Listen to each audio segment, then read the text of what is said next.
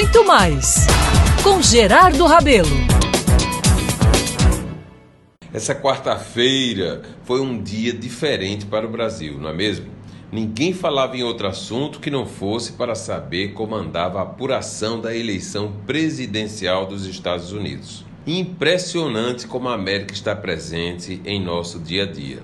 Pois bem, meus caros, procurando fugir desse foco, ainda que me vi muitas vezes bisbilhotando informações na internet sobre o duelo de Biden e Trump, me voltei para outro assunto relevante e doloroso em nosso dia a dia: a violência contra a mulher. Na mídia nacional, em proporção menor, claro, mas muito destacada, o assunto do momento foi o julgamento da influencer Mariana Ferrer, vítima de um estrupo colocado nas redes sociais por um famoso site.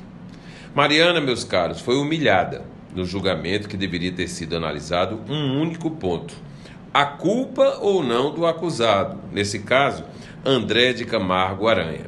E foi aí que uma verdadeira revolução eclodiu entre nós e nos fez enxergar que pouco avançamos na guerra contra a insistente violência contra a mulher no Brasil.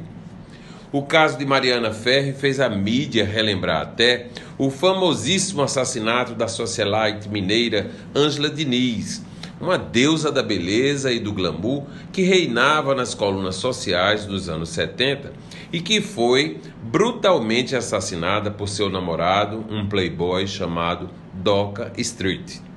Naquela época, meus amigos, 40 e pouco anos atrás, o argumento que abrandou a pena do acusado e que causou imensamente no país foi de que tudo teria ocorrido em legítima defesa da honra. Ora, que loucura, não é não? Essa repercussão toda de ontem só aconteceu por conta, apenas por isso, pela vitrinização da audiência feita pelo site The Intercept. A sociedade brasileira se deu conta, finalmente, dos abusos cometidos durante o julgamento, em que a jovem catarinense, como a mineira Ângela, de vítima passou a ser a acusada. Mariana, como Ângela, foi exposta pelo sistema judiciário, condenada moralmente. Foi intimidada e não recebeu da justiça o acolhimento que uma vítima deveria ter. Até quando esse machismo vai triunfar entre nós, hein? Por que será que no discurso, nas músicas, as mulheres são acarinhadas, mas nos templos da justiça elas continuam sendo massacradas? Que baile, nem trupe, nem nada. Vamos é cuidar das leis do nosso país, meu povo, para que elas realmente funcionem e sejam cumpridas. Eu sou Gerardo Rabelo e todos os dias estarei aqui na Band News FM Manaíra para bradar por novos tempos para as mulheres do Brasil